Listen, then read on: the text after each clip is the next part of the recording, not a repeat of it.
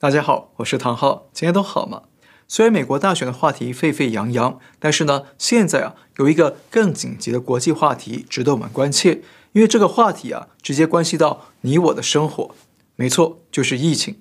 所以呢，我们今天要跟大家来聚焦一个主题：全球疫情告急，中国随时大喷发。您还记得吗？我们在去年底的节目里啊，就不断的提醒大家，那这一轮的新的疫情啊，真的是不容小觑。那现在看起来，疫情确实在迅速蔓延世界各地，包括英国、日本、美国等地都已经纷纷告急。那如果继续的扩大呢，很可能会再次出现全球性的疫情失控。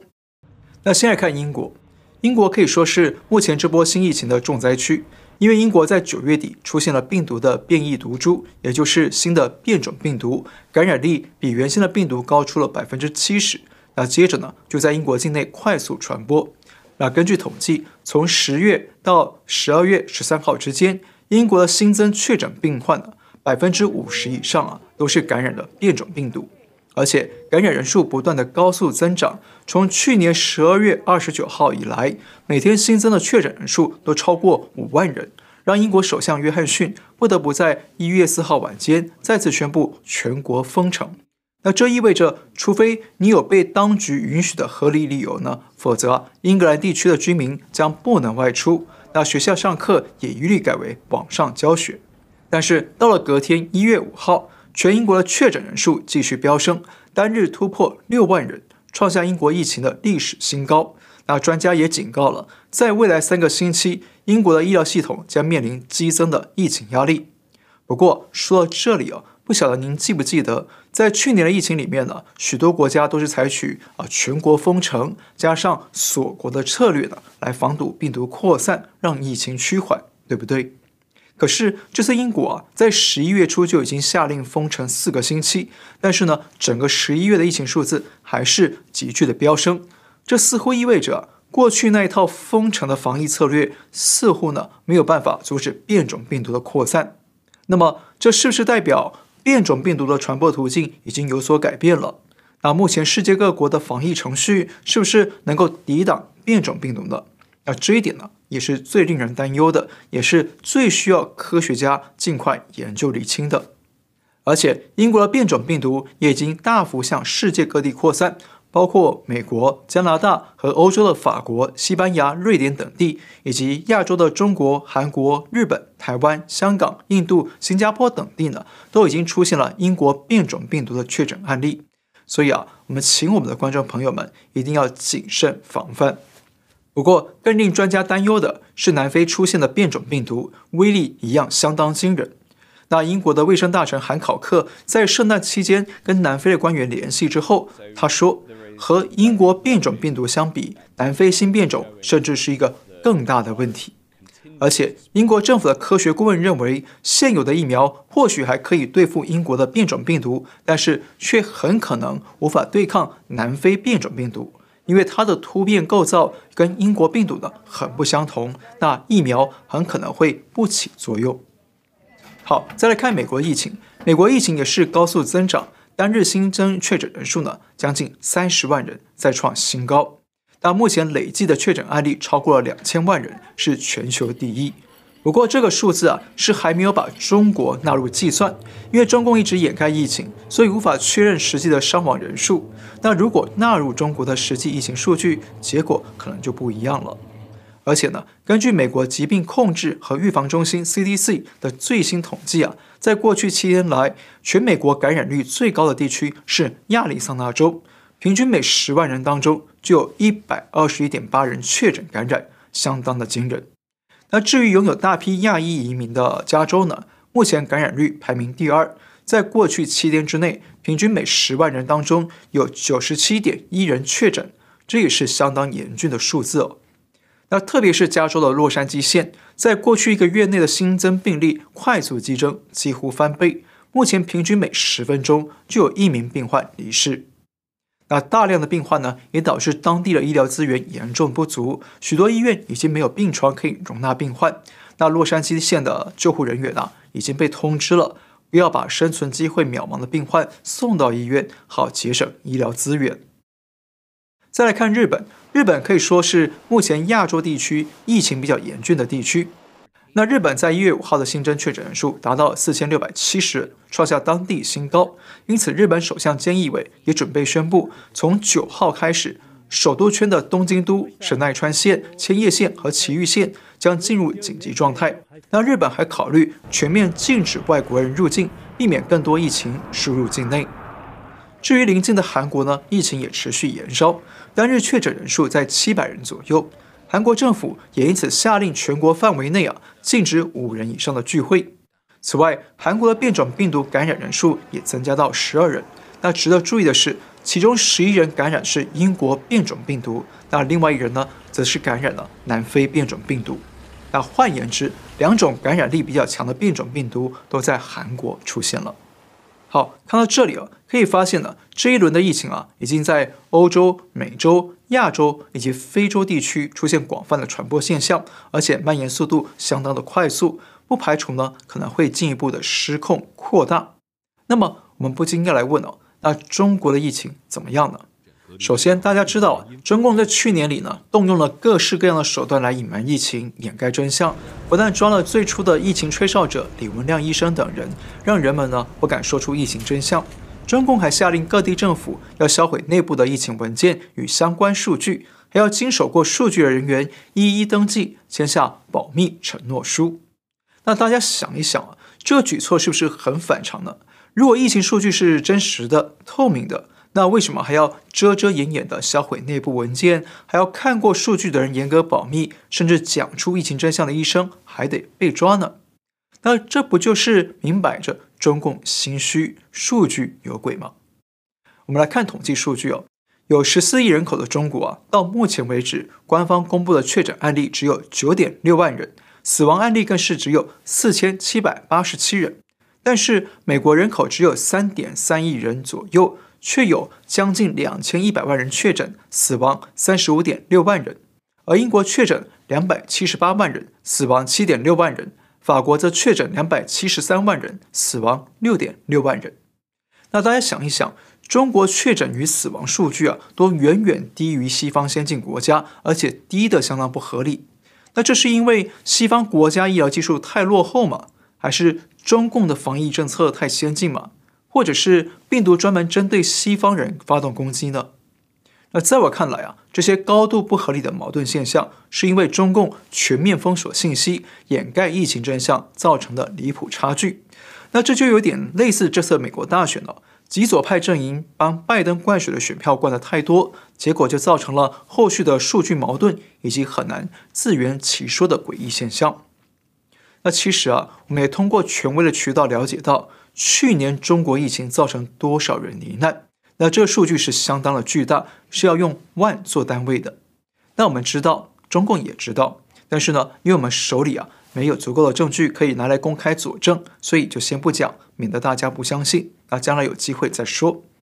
可是遗憾的是啊，这场疫情呢，中共到现在还在掩盖。中共党魁甚至还在新年贺词里毫不脸红地说他们。以人民至上、生命至上，诠释了人间大爱，书写了抗疫史诗。那这些说辞啊，不但再次揭露了中共的草菅人命、残民遗逞，也告诉我们，在这次新疫情里，中共会始终如一的继续掩盖疫情、隐瞒真相。不过，从目前中国各地披露出来的有限消息来看，我认为啊，目前中国的疫情呢，也是相当的紧张，随时有可能出现大规模的疫情喷发。我们来看几个重点地区。辽宁沈阳呢，可能是目前疫情消息最严重的地区之一。沈阳在去年底已经爆发疫情，出现本土确诊案例。沈阳当局还在十二月三十一号宣布，市内各小区实施封闭管理。那与此同时，沈阳出现一位医生吹哨者，他通过微信的语音信息提醒民众，这次疫情非常严重。最近不要瞎跑啊！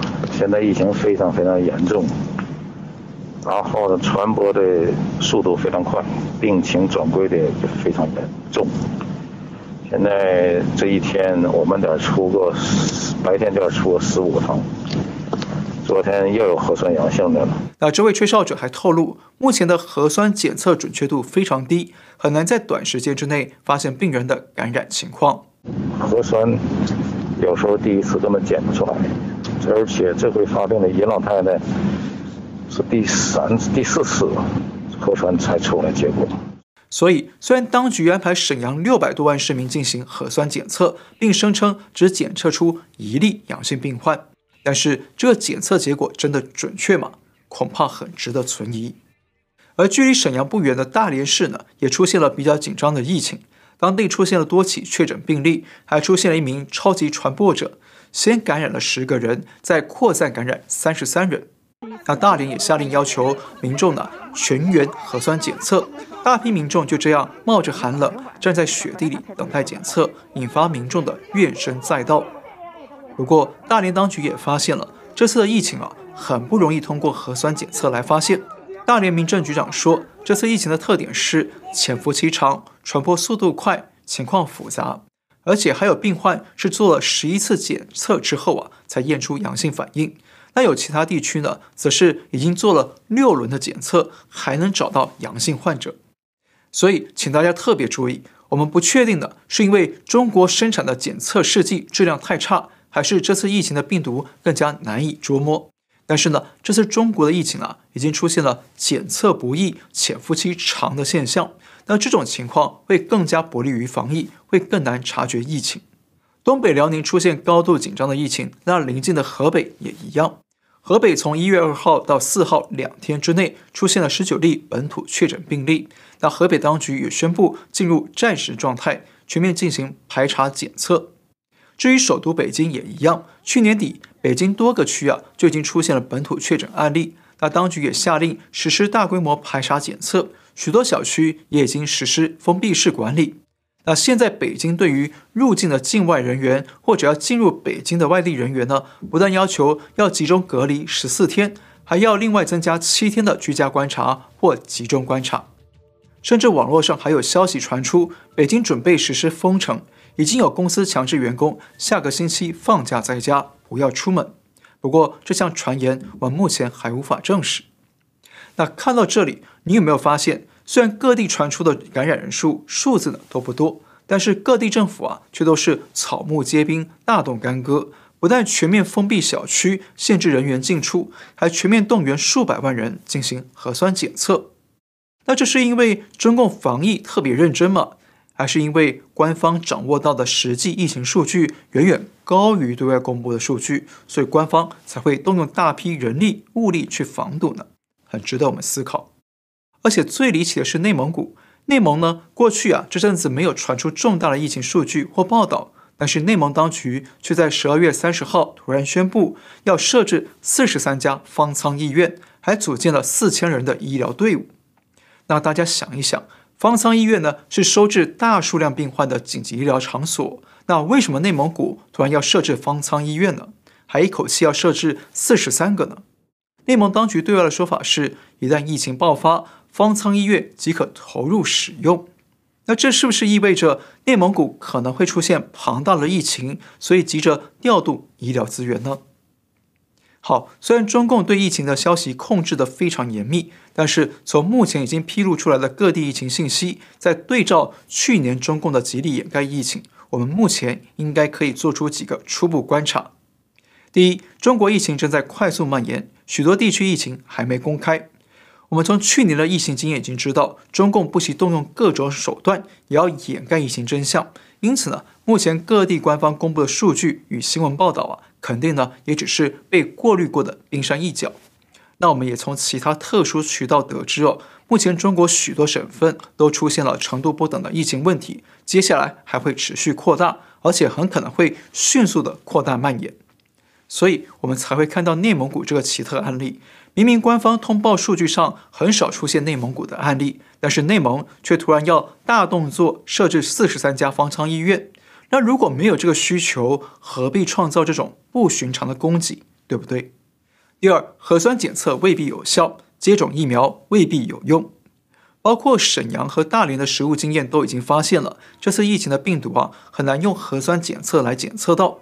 那如果不是病毒太厉害、太狡猾，那就是中国生产的检测试剂太糟糕。